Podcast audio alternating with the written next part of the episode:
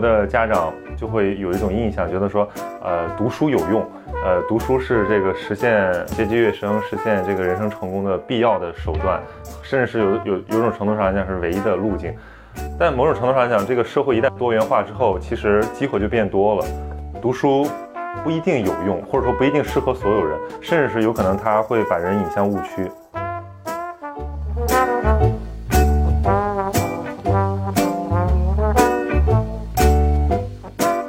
说，我们对历史的印象都是很枯燥的，所以你在自己读这些东西的时候，你会 Mi piaci, ah ah, mi piaci, ah ah, mi piaci, tanto tanto ah. Hello，大家好，欢迎收听今天的读书 DJ，我是主持人曹宁。我们的嘉宾依然是两位熟悉的朋友张琳和英楠，跟大家打个招呼吧。Hello，Hello，好久不大家过。年好！这是我们过年之后录的第一期，对啊，新年这个胖了几斤啊？看了几本书啊？为什么要这么致命？哪一个更致命？我没有，我新年真的有在看书，我新年就是每天都在认真的阅读，我在重读一些旧书，因为我回家没有带书，我就但感觉非常不错。我读了重读了《三体》和《天龙八部哇塞，看起来都是大部头哎，我新年在认真的减肥，成果如何？我没有胖，我觉得已经很好。就我我在过年的时候只吃一些必要的饭，就不是必要的饭我就不会吃。英男这个减肥法叫不退则进减肥法。是的，不输就是赢，不胖就是瘦。》。那英男生，你跟哪些亲戚吃饭是不必要的饭？就是呃一些亲戚吧希望你的，亲戚此刻在听这一期。不是，那他这样就是他吃了的饭都是必要的饭，没吃饭都就是都不必要的饭。好的，对，大家亲戚们各自对对号入座一下。曹宁现在在哪儿啊？你现在变成了一个旅游博主，我看。我现在在在上海，最近一直蜗居在上海。新年有了很多那个变化嘛，我现在觉得这个做读书 UP 主还挺好玩的，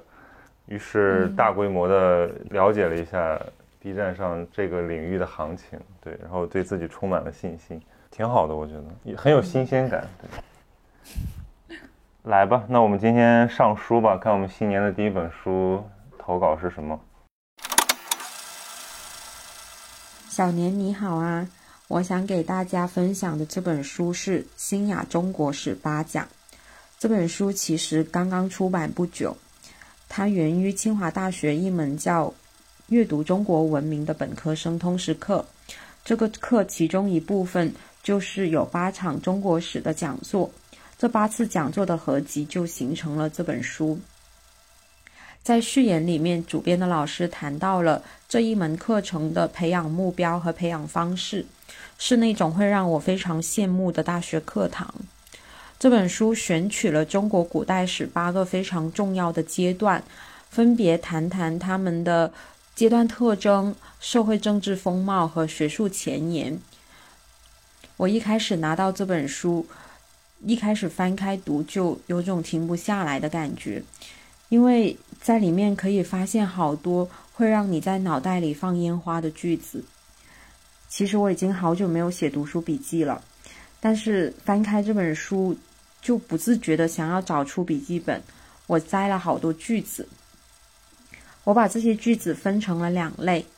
有一类我把它们叫做满足好奇类。这些句子里面，我摘到了好多非常有意思的史事。比如在唐代，唐太宗他怎么通过一个小偷偷来的枕头，牵连出高阳公主案；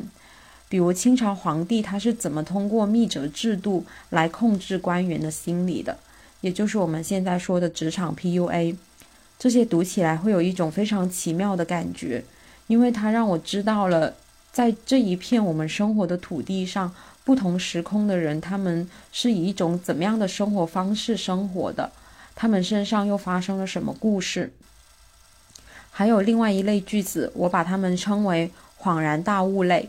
这一类句子是会冲击我以前对某一个历史事件的看法和认识的。比如在第八讲里谈到了晚清科举制度，他说晚清科举制度可以变通，但其实不应该被废除。还谈到了乾隆皇帝，他其实是有底气拒绝马嘎尔尼的通商请求的。这些读下来会有一种开脑洞、非常过瘾的感觉。我觉得这本书是一本非常棒的历史通识读物，因为它是讲座的讲稿整理而成的，所以语言也比较通俗、比较口语化，甚至会闪现一些非常幽默的句子。我把它推荐给大家，我们一起来读吧。哎，我觉得今天这个书挺有意思的，就是是我们这个节目里面以前很少涉及到的一个呃历史题材的，而且是一个比较有学术性的这么一个书。这岂不是到了曹宁的领域里？是的，哎，不过我先说一个题外话，就是他的第一段让我挺汗颜的，就是他说这是清华大学一门课，这个什么什么通本科生通识课，然后是八场中国史的讲座，我就想起当年我是我在清华各种他们有一些课要刷讲座，然后我就会假装去了，然后写一些有的没的读后感，那可能当时在课上就完全在干别的事情，甚至有时候都没有去，就我觉得这样的话，其实错过了非常多很多高质量的讲座，尤其是刚刚你知道我干了一件什么事儿，就是我们学校不是要注册嘛，我是最后一学期上学了，然后我们的注册 deadline 是二十一号，是昨天，然后。我就发现 我完全忘记了这件事情，为什么会忘记呢？是因为我有一天刷 B 站，我刷到了可妈的一条状态，她就截了一张图，什么北京各大高校的返校日期，然后其中就是有一句话被标红了，说什么我校三月八号开始正式开学上课，我只记住了那句话。然后我就一直觉得清华是不是三月八号才开始上课？直到昨天我在朋友圈里看到好多人都在什么连夜赶回学校去注册，因为是 deadline 了，我才猛然醒悟，又回去翻那条可妈的状态，发现他转的是北京大学的一个截图。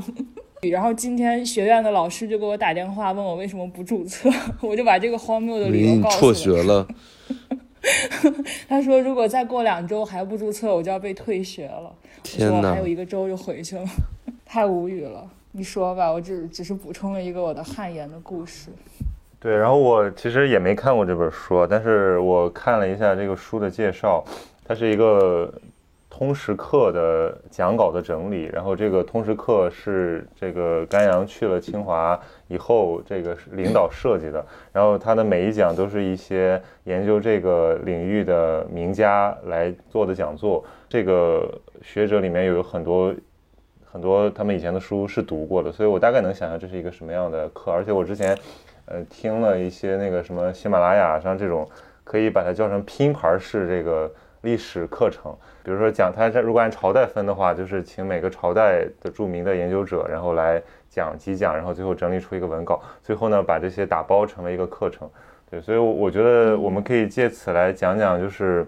呃我们怎么样读历史这个话题，因为尤其。张琳不是去年还看了这个全本的那个《慈禧全传》嘛？其实我之前也很喜欢很多这种通俗历史的作品，然后后来呢，就读这种书就变少了，然后开始读一些这种科普性通识作品。后来呢，就开始读一些专业性历史研究。然后我觉得这这这里面它有一些呃有弊有利吧，就有些书真的是不适合普通读者读，就如果你没有受过什么历史学训练的话，很难读进去。但有些书呢，就是很好读，可是它不太严谨，或者说你读那个东西，就是只能获得一种非常粗浅，甚至是这种人云亦云的那种史实的看法，或者说你只是得到了一点呃谈资，你很难对这个历史有一个那种洞察的了解。所以我觉得我们来可以聊一聊这些读物之间的差别，或者我们读这些书的感受。我我就是你刚才说的，处于第一阶段的，就是只读一些演绎类的野史的人。然后他刚才就是我我他里面有一段话我还挺有感触的，他说什么呃皇清朝皇帝怎么通过密折制度来控制官员的心理，就很像现在的职场 PUA，读起来就非常奇妙。我觉得我跟这位投稿的读者有一种相似的感受，就是每当我读到这个历史里边的一些事情跟我现在发生的事事情，跟我现在正在经历的事情有关联的时候。我就会有一种很奇妙的感觉，这个时候是我觉得我读历史能带给我的最奇妙的感受。然后，呃，举个例子，就我现在正在不是在重读《天龙八部》嘛，其实这也不是一个呃，就是历史类书籍，对吧？说白了，这是一个发生在古代的事情。重读的时候，会觉得我跟当时小时候第一遍读有非常不一样的感受。呃，是因为我当时就是记得我是初初一初二的时候就刚读金庸的这些作品，我其实挺不喜欢《天龙八部》的，就我觉得里边的人真是不可理喻，就是都是什么人啊，就一个个奇奇怪怪的，特别极端。然后那个什么段正淳就四处留情，对吧？然后那些女的也很奇怪，为什么就怎么会有女的那么傻，就每就明明都看到了段正淳有这么多女人，见一个爱一个，依然觉得自己是段正淳最爱的那个女的。我就觉得真是太不可思议了，莫名其妙。然后读这本书，当时我记得读读了，读了一半儿，哎，不是读了一半儿，就是读到后面我就跳着读了，就只读一些有主角的事情，就觉得没没什么意思。然后我这次再再重新来读这本书，我就觉得，就在对照我去年经历的，就是我亲眼所见的一些身边朋友的故事。我就发现啊，这个还是写的非常的有道理的。就是我，比如说我去年亲亲眼所见的一个故事，就是有一个男孩，他同时交往了好几个女生，每一个女生都觉得自己是这个男生最爱的女生，就他们会互相的比拼，会互相的在对方面前去施压，然后会跟别人讲这些事情。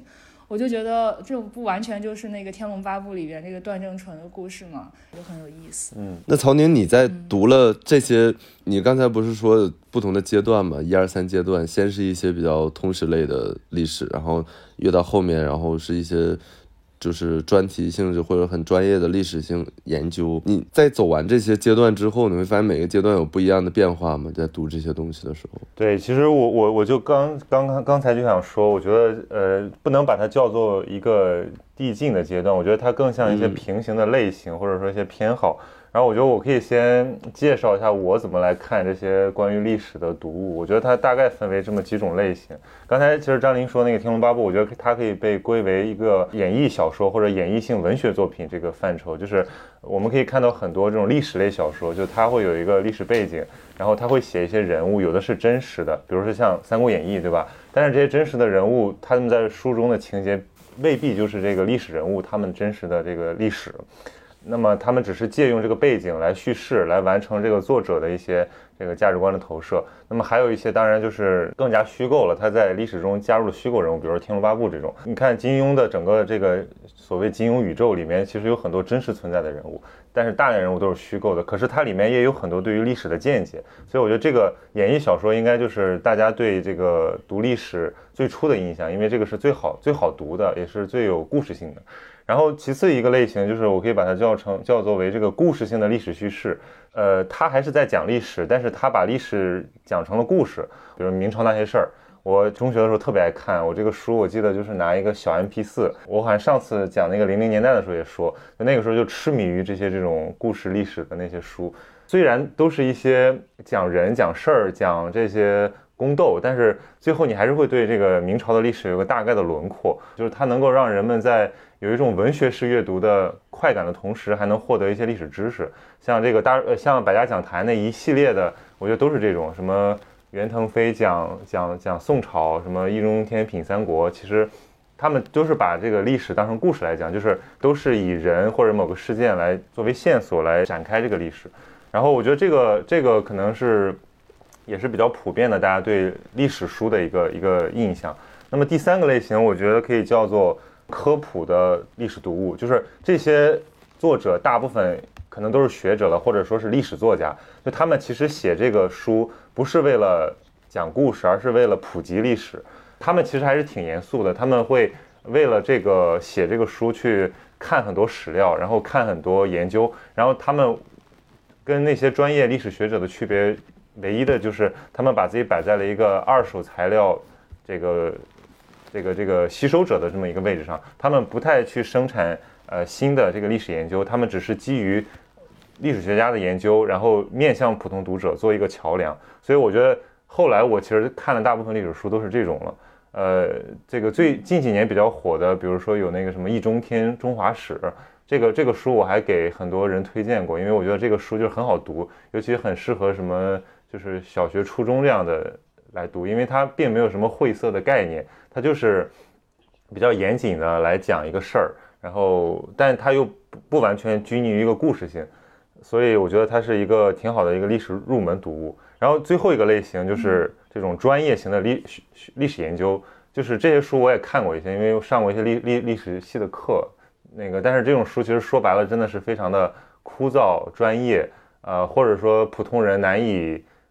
嗯，难难以这个真正吸收其中的营养吧。因为这些书大部分他们都有自己的这个问题意识和目标读者，就如果你不能在他的那个语境里面跟他对话的话，就是你你就读了一堆不知道的东西。而且一般历史学家大部分摆出的他们最看重的东西就是就是材料，就是史料。就是他们找的证据，普通读者可能喜欢的是，要么是故事，要么是结论，或者说是一个判断。他不太在意这个判断是怎么得出来的，但是对于专业历史研究来讲，这个是最重要的部分。所以我觉得这就是可能四个类型的区别吧。你刚才不是说你上了一些历史历史系的课吗？就是我很好奇，就是所谓历史系到底在学什么？对，历史系，呃，我是一个半路的旁听的那种。这个历史爱好者吧，但是他们历史系的训练其实是还蛮严谨的。一般他们都会学一些从史论层面，比如学一些历史哲学，什么是历史？呃，先把历史这个问题给讲清楚，然后再开始学一些通史。比如说，他们一般都会要学这个中国通史，然后或者说外国的一些呃大概的这种概论性的介绍，然后会有一些分专业的会学一些具体的断代史。基本上都会把整个，比如说中国的历史系学生会把整个中国的这个朝代史都都学一遍，然后还会学一些呃不同的这个研究方法对历史的了解。比如说我们以前，比如说所谓讲到帝王将相，这其实就是政治史，呃，军事史。但是呢，其实现在尤其是二十世纪以来比较流行的，比如关于这个经济史的研究，关于社会史的研究，还有很多关于观念史的研究。就他们其实是在同一个历史进程中抽取不同的这个看问题的视角，然后来获得一些新的对历史的理历史进程的理解。然后这些呃这些方法其实都都在过去的两百年中非常的流行。然后还有不同的不同的学派。再比如说很著名的这个长历史时段的研究，就是非常喜欢把这个一个文明系统内部的演变作为他们的观察的对象，而不仅仅研究一个朝代或者说某几个年份之间的这个事情。当然还还有很多历史，它是会钻入细节里面去，比如说它就研究一年之中发生的事情，或者就研究几天之中发生的事情。比如说这个大家很了很很熟悉的那个呃万历十五年。这个黄仁宇的作品，他就是研研究在这个万历十五年这一年，关于比如说，呃，首辅张居正、申时行，然后什么戚继光、海瑞，然后这个万历皇帝这几个人，他们各自经历了什么？但他这个就相当于是个切片，他通过研究这个片段的时间发生的事情，是为了反映一个长历史的变化。那这些是不同的研究方法，然后这些都是历史系他们需要去了解的。然后他们还要有很多这个扎实的基本功，比如说，呃，他们怎么去找材料，然后他们怎么去呃辨析材料、组织材料，然后做引用，呃，就有一些文献学的训练，这些就是其这这个你可以理解为是他们的这个基本功了。当然，我这个介绍是作为还是作为一个呃旁观者的视角，可能把这个问题讲清楚，得找一个历史历史学博士或者找一个历史教授来讲的更更清楚一点。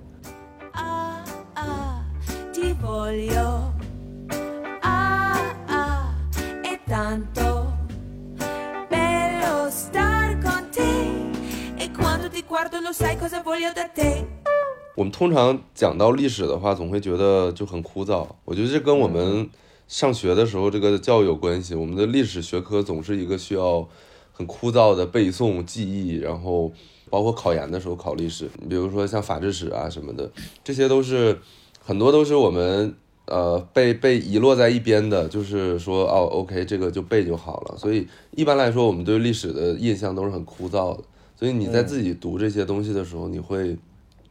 发现它有什么真真正的乐趣吗？呃，我觉得我先讲结果啊，我觉得最大的乐趣其实就是一种，呃，知道来龙去脉的这种清醒。嗯，我前两天，我昨天刚买了本书，然后我我在看，它是一本叫《中国历史通论》，是那个原来华东师范大学王家范老师写的。然后他在这个书的最后，就是结尾的一段话，我可以我可以在这儿跟大家分享一下。他说：“这个最后我想说的是，假如文学催人产生爱憎，哲学要人思考存在，那么历史则会教人冷峻。离开了故事，不会有真实的历史。但阅读历史绝不只是讲故事、听故事，更需要冷静思考这些故事是怎样发生的，为什么会发生，对当时以及后人有怎么样的影响。历史学不同于社会学，对于社会历史的变迁，关注过程重于计算结果，辨析过程的个性重于辨识理论上的共性。呃，我我强调一下，就辨识过程中的个性重于辨识理论上的共性。然后借助这两种方法，历史学常常能展现出某种观察的冷峻或批判的深刻性。所以，请大家相信，读历史还是有用的。我觉得这概括的非常好啊，就是你可以把它，呃，简单理解为这个冷观察的冷峻或批判的深刻性。所以，我觉得就是如果真正了解历史进程的话，就是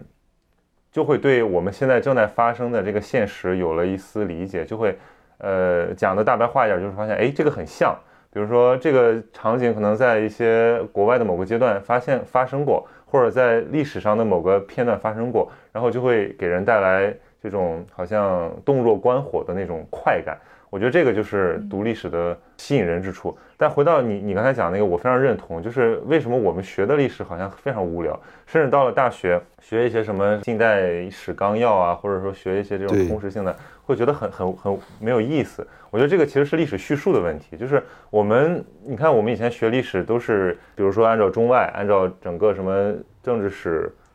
然后按照呃思想史这种给它一个分类，然后学的话就是朝代、年代，然后代表人物，然后代表人物的思想，代表人物的事件、主张，然后就好像这个世界就是有一些呃这种口号由关键词拼凑起来的。对，可是问题是它肯定没有意思，就是就像骨架一样，那个血肉都被都被牺牲掉了。所以我觉得，如果我们有一个更好的历史叙事，就是真正好的历史叙事，不仅是让你呃知道发生了什么，更重要的是帮我们理解为什么会这样发生。那我觉得这个历史的意思就就出来了。所以有的时候我我其实一直主张就是呃读一些这个什么传记，或者说这种呃呃刚才讲的那种故事性的历史叙事著作，或者看一些呃很好的纪录片、历史类纪录片，我觉得其实是能把我们引入一个就是历史的世界，然后这个世界是非非常有趣。我觉得这个其实就可以关联到就是通识教育它的重要性，对吧？就是因为我我我开头就特别想问这个问题，就是你看这个这本书《新亚中国史八讲》，对吧？他然后他一直在提通识嘛，然后包括我们在上学的时候，在清华就有就新亚书院嘛，就是提倡通识教育。但实际上哈、就是我一直对于什么是通识教育这个东西，呃，很很疑惑，就这这个东西到底是是什么呢？它能够怎么样呢？教学生什么呢？包括很多家长都是一样的，就要不要送孩子去一个通识教育模式下的一个学校，还是应试？就是这个东西到底它的好处和利弊在哪？它有没有弊端？嗯，我感觉通识它对应的可能不是应试，通识对应的可能是专业化，就是、嗯哎，其实我我我觉得可以举一个呃比方吧，呃打一个比方，举一个例子啊，比如说我们去一个这个奢侈品商店，我们第一次进去的时候，我们肯定是问什么是你们这儿卖的最火的，或者说你们的这个基本款是什么，你们的销量爆款是什么。然后我觉得其实就是我们上大学也是这样，就是比如来到了清华这家知识奢侈品商店，对吧？然后我们来这儿学什么呢？呃，是不是应该学一些这个人类文明有史以来最最重要的，就被公认为最重要的那些那些知识，比如说几大模块。然后其实通识最初它的这个原因就是这个，因为其实我们现在就是就修和书院它就在做通识教育，然后呃我们还回溯了一下这个历史，就是发现呃。其实这整个的这这这套理念也也没有很很很久远，就是大概从十八世纪在呃美国发生，就是当时的哈佛大学，呃他们开始意识到说我们要把人培养成一个合格的受过高等教育的人，我们需要哪几个模块的一些基础知识，然后这些知识可能就包含一个对于西方历史和人文思想的一个呃概括性的了解，然后要读一些比较重要的书，比如说如果一个上过。比如说美国那种顶级大学的人，但是他却没有不管什么学科啊，如果他没有读过柏拉图，如果他没有读过荷马史诗，呃，读过亚里士多德，那他可能会认为是一个不合格的学生。那这个是他们当他们当时的一种愿景。然后后来那个呃，十九世纪的时候，这个呃，通识教育经历了几次改进，包括这个芝加哥大学。呃，还有哈佛的呃后来者，他们对通识教育进进行了很多修正，就是加入了这个公民性这个层面，就是他们强调这个教育不仅仅就像张琳说的，不仅仅是要把人培养成合格的职业人，但是也要培养成一个合格的公民，就是他们的道德性，他们的一些呃常识要完备，然后这个这样你才能保证。就是不会培养出一些这种专家型的疯子。他们虽然，比如说他是个，对，他是个核技术学家，对吧？但是他对于人类的呃文明、道德一点情感都没有，一点尊重都没有。那这这是很可怕的一个世界。所以他们认为，就是说，呃，像通识教育相当于给我们的呃受教育者心底种一个良知的种子，然后让他们在这个文明里面找到自己的序列，然后。这是这是通识教育的历史，然后到了中国的通识教育，其实真的没多少年。这个，而且我觉得中国通识教育史，如果再过一些年回溯的话，可能这个年代最重要的人物之一就是甘阳，就是这本书的主编。就甘阳教授，他本身他八十年代去美国留学，然后在芝加哥大学学了一套这个东西，哎，他发现这个东西对中国有用，哎，然后他就把这个东西其实引进到中国，然后在中国做尝试，他。搞了好几种模式，像他最早在那个中山大学做这个博雅学院，就是完全的弄出一个学院来，然后招本科生，然后教他们这些，呃，不管是中中国的还是这个西方的这些文明经典，然后等他们研究生的阶段再去选一些专业性的课程，然后这种模式，呃，其实很奢侈的，所以当时中大他们的朋友有一种。呃，戏称说，那个中大博雅学院这个毕业的本科毕业率，本科就业率基本为零，就是因为你其实读了一堆什么荷马史诗，对吧？四书五经，你你去外面找工作，其实没有什么真正专业对口的工作。但其实不能否认这种尝试非常的珍贵。然后后来其实又又有很多模式，然后比如说现在国内比较重要的通识教育的基地就是北大和复旦，呃，他们的模式可以概括为就是就是哈佛。后来的模式就是它是叫模块型，比如说复旦是六大模块，就是它把现在好像变成七大模块了，就是比如它会讲说这个关于西方文明的，然后关于这个哲学思辨的，然后关于这个科学思维的，然后等等等等，分成几个块儿，然后这个块儿里面有一些核心课程，而且他们有一个共通的标准，就是说这些课程一般都是由这个领域的大学者来来教授的，就是比如说清华这个大一物理。让这个杨振宁来上，对吧？那这个作用就非常的显著，就是它可以让一些呃对物理学没什么兴趣的人冲着这个名气啊过来，一下子领悟到这个哇，原来是这么神奇。而且一般这种大师他就能把一个呃基本学科的那种最精华的部分用非常简约的方式体现出来。然后所以其实呃，当然北大搞元培学院，呃。复旦搞这个什么复旦学院，其实都是建立在这样一个基础之上。这个大概其实这个过程也就十几年吧。所以，呃，我我觉得整个通识教育在中国还有很很长的很长的路要走。就是张您提到那个问题也很重要，就是家长可能不太理解，说那我孩子选了一个这样的专业，那以后干什么去呢？其实这个问题需要教育工作者用实践来回答。嗯。那是不是可以得出一个很片面的结论，就是可能有钱人家的孩子才适合去上通识教育的学院？对，其实其实某种程度来讲就是这样的。你没有直接的生产，就是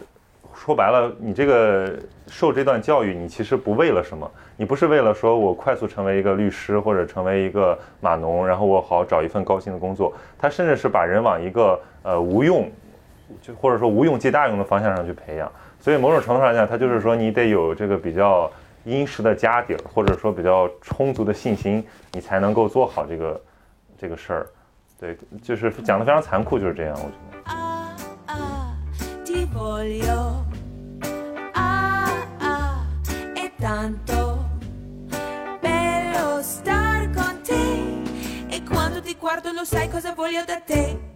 但是话说回来了，就是这并不代表我们就可以把它看成一种精英或者贵族式的这个教育，因为这个比起以前来讲，这个通识教育或者说这种通识性的教育资源已经泛化了。比如说，大家不上清华，也可以在网上看到清华的公开课，甚至看到哈佛、MIT、斯坦福的最好的那些思想家他们教授的课程。我记得非常清楚，就是我上学的时候有一次那个 G 十三。就是那个果壳的创始人，嗯，去去去讲座，然后那个活动很小，然后其中来了一个上海好像是呃复旦附中的还是上海中学的一个学生，一个女孩儿，她才上高一，然后她是那天活动方邀请的嘉宾，就是就要给她颁一个奖。然后为什么给她颁奖呢？是因为这个高中女生她靠自学，就是上这些呃公开课程，就是慕课，她已经自学完了五十三门课程。然后我当时是好像大一吧还是大二，我说哇，这个学妹太令人佩服了。然后她修的课程就是她自己给自己排的课表，然后这样的人现在应该是越来越多的。但我一直有个观点啊，我我始终觉得，就是最好的通识教育肯定还是家庭给的。就是一方面是像刚才我们说的，就是可能说的残酷一点，有有钱人家的小孩才有底气去上这样不为找工作的学院。另一方面是我觉得很多就是这些所谓的通识的知识是在你的日常生活里边，是在你看的，是在你见到的、见识到的各种生活里边给到你的。所以就是这是我为什么说，就是一开始听英男说他觉得很多就是这个通识教育有点没必要或者怎么着，我其实挺认同的，因为我觉得就是在我的眼里，英男是一个就是通识的很好的小孩，就是所以我觉得他他其实也没有就是去读各种什么这那的书啊，去怎么着的，但我觉得就是他可能见识的比较多，见过形形色色的人，然后见过形色的事情，然后这些东西其实在潜移默化里边其实就是一种通识，就他可能不是。所所谓的什么哲学哲学著作或者是什么历史书籍给他的，可能就是生活给他的。英英男，你有何回应？没有，我我我觉得这个我们之前不是讨论过吗？就是 school smart 和 street smart 的区别。我觉得我们可能不能奢求学校，或者是就是再通识、再好的通识的学校，它可能都没有办法给到你真正的 street smart 的那个教育。它能够尽可能的把你的让你的 school smart 不要那么的死板。我觉得这个可能是通识教育的用处和和和它就是最好的地方。我们的所有的你的街头智慧、你的社会智慧、你的 social 的能力，这些东西都是家庭和社会能够才能够给你的，你无法寄寄托于学校的。所以，呃，很多家长他没有办法直接把孩子就扔到学校，然后觉得说 OK，那你帮我教出一个完美的孩子出来吧。然后，其实家庭。和你周围的这种社会关系，它会给你的孩子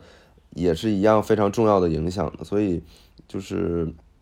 我同意张琳讲的，这是通识里面也也是非常重要的一个部分。一楠说的这个非常对。首先，你这个表述其实就有一点这个经营色彩。就比如说，要给大家翻一下这个什么是 street smart，就是所谓街头智慧啊，就是就是说我们说一个做人的道理，说这个人聪不聪明，或者说这个脑瓜灵不灵的那种感觉。就是很多人可能没怎么上过学，比如我们看很多企业家，或者说很多的哪怕从事这个文化产业的人，他们其实呃学历都不高的，或者说基本上都是野路子，都是自己悟出来的。然后这样的人比比皆是。那反过来，他们的对立面就是有一些这种书呆子，可能就是非常刻板印象的那种，呃，只会呃呃引用理论或者书本知识来进行解释世界的这些人。我觉得这这两种人都存在了，但问题就是，我觉得同时他并不是处理这部分这这个矛盾的。我觉得同时处理的矛盾其实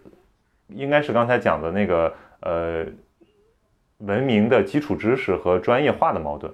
用那个北大的李玲教授的话说，他就说这个大学不是职业养成所，就就能概括这个他们这个对于作为教育工作者理解的通识的什么意思。但是，呃，我但我觉得张琳提出一个非常重要的问题，就是说这个知识的局限在哪，或者说是不是有些东有些有些关于做人的道理，或者说有些对于人非常重要的知识，我们不是靠读书在学校里就能得到的。我觉得这个是非常非常正确的。呃，我最近在看那个，呃，很流行的一个小说改编的电视剧，叫呃《我的天才女友》。对，就这个非非常好。然后我我还准备给他做一期节目。就我发现这个他他这个故事是怎样的呢？他就讨论了这个意大利二战之后的一个贫民窟贫民社区里面的两个女孩的成长经历。然后这两个女孩，她们俩是那种呃亦敌亦友的关系，就她们俩是最好的朋友，但是又暗暗在较劲儿。然后呢，她两个女孩却有一都是平民出身，但却有不一样的命运。比如说，其中有一个女孩，她呃后来就一路读了大学，然后成为了知识阶层，然后做了一名作家。然后另一个女孩，就这个女孩一直比这个作者要要更显得更聪明、更有主见。但是呢，她上完小学就不上了，然后早早的就是开始呃做生意，然后嫁给有钱人，然后就在生活里面摸爬滚打。然后其实整部小说非常长啊，这个那不叫那不勒那不勒斯四部曲，它就是讲了这两个小两个女孩从呃幼年到这个老年的整个过程。我我我我就我就我看到了完全入迷了，因为我本来觉得对这种女性题材我没什么兴趣，但其实我看了看进去之后，我发现它绝不仅仅是在讲女性，它很很大一部分也是在讲这个知识的局限。就比如说这个作者，他是一个受过高等教育，甚至是可以说他实现了阶级跃升的这么一个一个一个状态，但是他依然对人生的很多痛苦无解，甚至是他产生了一种极强的关于这种知识的无力感。反而是这个呃，这个莉拉，就是他的这个小伙伴，呃，他永远有一种这种，你可以把它叫做街头智慧，他就是能够不断的去挑战自己所在的这个困境。当然，他们最后也都有一些依然悲剧性的命运。这个小说还没有看完，但是我觉得这个他们讨论这个话题，其实刚好就可以来来理解这个知识到底是干嘛的这个事儿。呃，我最近对这个也深有感触，因为我不是在拍纪录片拍我爸嘛，然后就记跟他去跟他的一些老同学聚会啊、聊天啊什么的。他们就是老同学聚会的时候，就经常会谈到一个人，呃，给他起一个化名吧，就叫比如说叫张三，就说这个张三是当时他们班的第一名，然后他们就是我爸这些人，就是他们班上的一群混混，然后他们这群混混谈论起当时他们班的第一名，然后现在好像在一个民办的中学。当老师，然后就是跟周围的人关系也特别不好，然后跟老婆离婚了，然后经济状况也不是特别好，就是就是这群人聚在一起讨论这么一个张三的时候，我觉得那个场景特别有张力，就是一下子让我想到了我的天才女友，就你刚才说了这件事情。对，就是我们有的时候会为一些这个人的命运唏嘘啊，就是觉得当年有很多电影是拍这个的，那个许鞍华的那个男人四十不也是类似的剧情吗？就是那个张学友演的那个男老师，以前都是班里的第一，是大才子，结果到了四十岁的时候，他发现他的这个同学都都发了，或者都成有头有脸了，结果自己还是个这个呃默默无闻的中学老师，而且。不仅是在这个事业上，在家庭和性上都很压抑，就是这种，嗯，你可以代表，我觉得可以代表这个知识的困境吧。就是中国的家长就会有一种印象，觉得说，呃，读书有用，呃，读书是这个实现阶级跃升、实现这个人生成功的必要的手段，甚至是有有有种程度上来讲是唯一的路径。但某种程度上来讲，这个社会一旦多元化之后，其实机会就变多了，读书。不一定有用，或者说不一定适合所有人，甚至是有可能他会把人引向误区。我昨天见了一个朋友，然后他，他是一个他是一个这个医生了，然后然后他喜业余喜欢打游戏，然后他现在又资助了一个这个小男孩，刚刚初中毕业，然后做这个电竞职业选手，然后刚刚打完一个什么什么韩国的联赛。我我当时一听就很纳闷啊，我说我说你你资助一个小男孩不上学了去打电竞，这个能叫拯救他吗？然后后来他就把这个过程掰开了讲了一下，哦，果然我觉得其实这是一条可能是一条对这个人更适合的路。他北京人啊，因为他已经他已经无法念书了，就是他的成绩太差，他只能去上职业学校。然后他其实又是一个自尊心很强的人，就这个小男孩非常聪明，呃，比如说就体现在他在这个游戏竞技里面的这个呃呃表现。然后我才了解到，哦，原来电竞是一个对于人的这种心智、战略能力、体力。呃，自我管理能力要求非常高的行业，然后他其实往这个职业电竞选手的方向发展，呃，可能是一条更好的路，看能不能出来。如果即使是他不能通过这个成为什么呃世界冠军，但至少他可以进入到这个行业成为一个教练，那也可能比他做一个完全不喜欢他的那种职业教育更喜欢，呃，更更适合他或者对他更好。对，然后我我我我觉得其实这个就是呃，我们需要在在家长层面对教育理解上需要去拓宽的层面，就是呃，所以我们应该摆脱这个唯高考论、唯分数论或者唯名校论这种狭隘的看法。嗯，但我觉得最难得的是这个小男孩，就至至少他还有喜欢的东西，他喜欢打电竞，就是好多这个年纪的小孩，他可能确实学习也学不进，然后就。但他也没有一个自己想要去努力的方向，这个是最头疼的。哎，那关于这个问题，英男怎么看？就我觉得，其实觉得这个是比较要命的一个一个问题，就是人到底是不是应该有一个喜欢的东西，或者说他在意的东西，还是说，嗯，就是说，因为因为我身边听到很多这种观点啊，就是他说我没有什么喜欢的，让我选一个最不坏的。就比如说他可能，比如说法律行业、金融行业，很多的人都是这样想的，就是他为什么选择这个专业或者这份职业，未必是因为他多么喜欢，只是因为他看起来很不错，然后大家都说他很不错。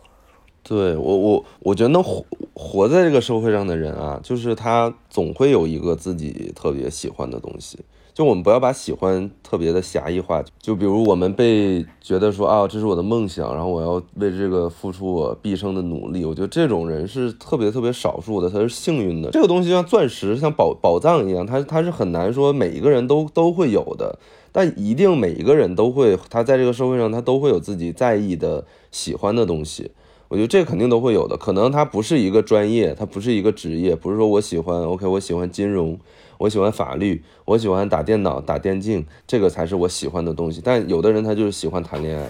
对吧？有的人他就是喜欢买包。大家把这种喜欢宽泛化之后，其实是会更放过自己，更更放松一点。大部分的好学生啊，在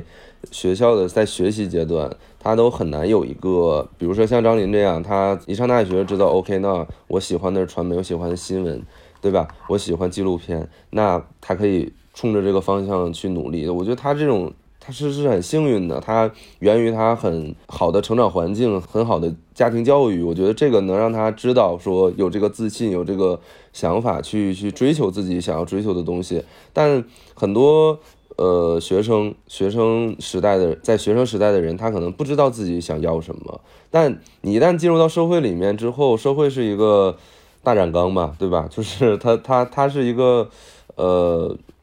会让你很迷茫的一个一个一个一个一个环境，所以这个时候，只要你能活下来啊，只要你能活下来，你一定是会有一个你自己在意的东西，它可能就是一个短期的目标，呃，或者是一个长期的，甚至是无法实现的一个天方夜谭，对，但但我觉得人一定是有这样的东西的，他才可能活下去，不然的话就就就不活了嘛，因为你觉得啥都没意思，我什么都不想弄，对吧？那挣钱对你来说有什么意义呢？你上班有什么意义呢？对吧？嗯，其实我刚才也在想这个问题，因为我今天上午去一个咖啡馆，就是写东西，然后周一的咖啡馆满是这些不知道为什么不上班，然后但却满嘴都是各种高大上概念的人，比如说我听到的有有搞医美的，然后有搞那个区块链的，然后有好像是在做销售的，还有那个两个主妇在讨论孩子的教育问题，我就这么有一耳朵没耳朵听，我觉得特别有意思，就是。你刚才提到社会这种染缸效应，就是他本来让一个心很静的人，或者说，呃，即使他没有一个很明确的方向，但是他过得也不差的人，一下子失去了方向。我在那儿休息的时候，我在那儿听了一会儿，我突然觉得说，哎，我是不是应该了解一下区块链，对吧？我是不是应该看一下医 医美的股票？我一看，人家这三四十岁的大叔，对于新鲜事物都这么敏感，满嘴都是我那些听过但不知道具体是什么意思的词儿，我是不是应该去学习一下？然后我我我赶紧又把自己拽回来，我想不对啊，我今天上午在这看书，我看得很很认真，我也很享受，我我为什么一下子就就就就乱了呢？其实我觉得这个就是嗯那种社会的效应，所以呃像你讲的，一个人如果知道自己要干什么呢，他就真的是某种程度上来讲他挺幸运的。我觉得就是这个时代是机会很多，诱惑很多，呃可能性也很多，但是其实最。最不坏，但也绝对不是最好的一个一个一个路径，就是说我什么都干一点，或者说像现在讲的斜杠青年，就是他可能呃什么都试一下，但最后也不知道自己要去哪儿。我觉得这种状态可能就是不是不是那么好。我现在我现在已经开始开始开始反思这种方式了。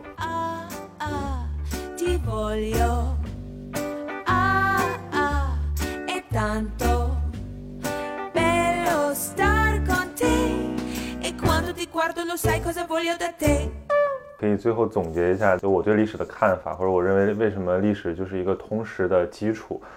呃，其实教育本身在这个时代，它被迫切的希望回应我们这个时代的种种病症，比如说这种呃焦虑感、虚无感，呃或者说这种迷茫感。那我觉得这个历史是一味良药，就是如果我们真真切的了解了一个生动的历史的话，我们会知道我们自己为什么存在，以及我们要去哪儿。我说的这个历史的生动是不是呃不体现在说你必须知道说呃那些大历史是怎么怎么样的，很可能体现在比如说你这个家庭的来历，对吧？你你上一辈人经历了什么，然后你这一辈人跟上一辈人比，你们做出了哪些改变，然后你的这个种族或者你的这个民族在过去的一百年经历了什么？这也是为什么我觉得我们在读那些，包括你你你喜欢秋园，对吧？然后我我我读居留河。读这些书的时候，会有一种巨大的感动，因为我们忽然发现，就是在离我们不太遥远的那些年份，人是那样生存的，而他们还在活着，然后我们跟他们同处在一个历史空间里面，然后我们却对他们的经历变得那么的无知，变得那么的冷漠。那如果我们知道了这些东西，我们的生活如果不发生点改变，这个是不是太没有？就是说你的心已经已经太麻木了。所以我觉得历史本身，我们可以把它微观化。到个体的，比如说现在很多那种口述史那种呃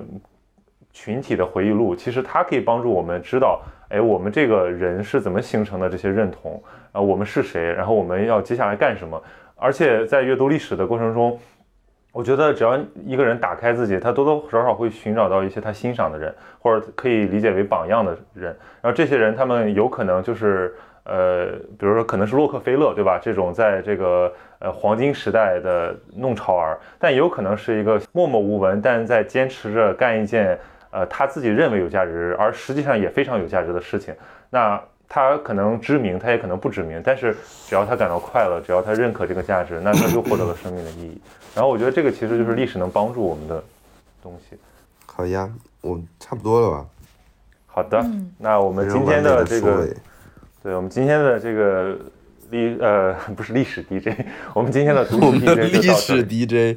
哎，我觉得其实可以做一个历史类节目，就是抽出一些历史小故事来谈谈它的道理。因为我跟一个老师的交谈，就是姜鹏，是复旦历史系的一个老师，他在喜马喜马拉雅上开了一门课，叫《资治通鉴》，什么赏析吧还是怎么样？然后这门课居然是这个喜马拉雅整个知识付费里面的前几名，可能前三吧还是什么？我当时非常惊讶。然后就可以想见，这个中国人还是一个非常重视历史的民族，哪怕是普通老百姓，他们就非常喜欢听或者了解这个历史上发生了什么，然后从中总结出一些经验，或者就哪怕听个乐。对我觉得这个就是我们这个民族可能区别于其他民族的一个非常重要的特点。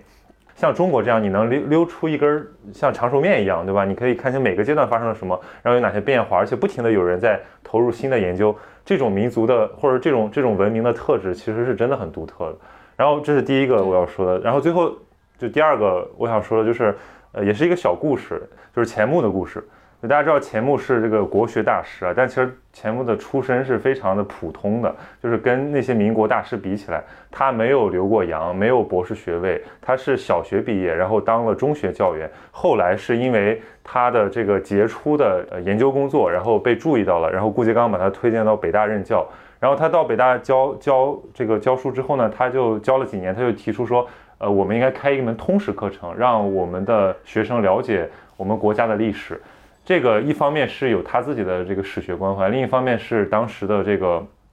国情需要，就是我们要抗击这个外来侵略，我们要中国一个弱势的一个民族认同怎么去凝结凝聚起来，去呃强变得强大。这这两种需要促成了这个钱穆想要开通史课的这个愿望。然后北大就跟他说：“那行，那要不你就把你的这个课程拓展成这个，因为他原来研研究两汉嘛，说拓展成这个上古史，那么中古史我们再找一个。”然后中古史当时的人选是这个陈寅恪，陈寅恪那可是大家，对吧？这个所有的学者公认的史学史史家中的史家。但问题钱穆说不行，说我认为就是好的通史就要一个人教，因为就是你要用一套观念、一套对历史的认识来这个叙述整个历史的过程。这个很不可思议，就是一个一个土鳖青椒否定另一个这个名牌海归。但是最后居然奇迹般的被同意了，而且他这门课就是在北大非常受欢迎。然后到四二年的时候，在这个西南联大抗战的过程中，他就把这本书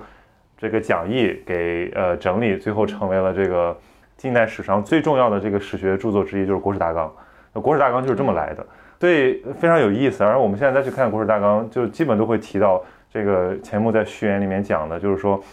我们要对本国的历史怀有一种温情的敬意。就他认为这个就是一个国民的基本素质，或者说一个爱国。当然他那时候不用这个词，但我现在就觉得这个就是一个爱国的基础要义。所以现在很多爱国者打着爱国的幌子，这个呼吁这呼吁那，但却完全漠视我们自己真实的历史。我觉得这就是一种假爱国。真的爱国，你就应该了解自己国家的历史，并且怀着一种对吧温情的敬意。你不要去对，不要不要厚不要厚古薄今，对，也不要去曲解历史。所以，嗯，我觉得这个这个问题还任重道远，对，我们可以再拿出更多的时间去讨论。嗯，对，那我们今天的节目就到这里，然后欢迎大家给我们投递更多呃各个方面的书的感想。对我们需要、而且大家如果想看曹宁的真人露脸的视频，他做了一个读书节目，对他做了一个读书的短视频栏目，然后在 B 站大家可以去搜，叫“边缘人小曹”，非常凡尔赛的一个名字，非常边缘。对。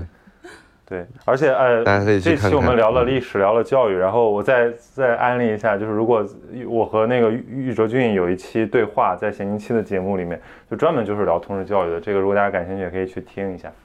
好的，那我们今天的节目就到这里，下期再见，拜拜，拜拜。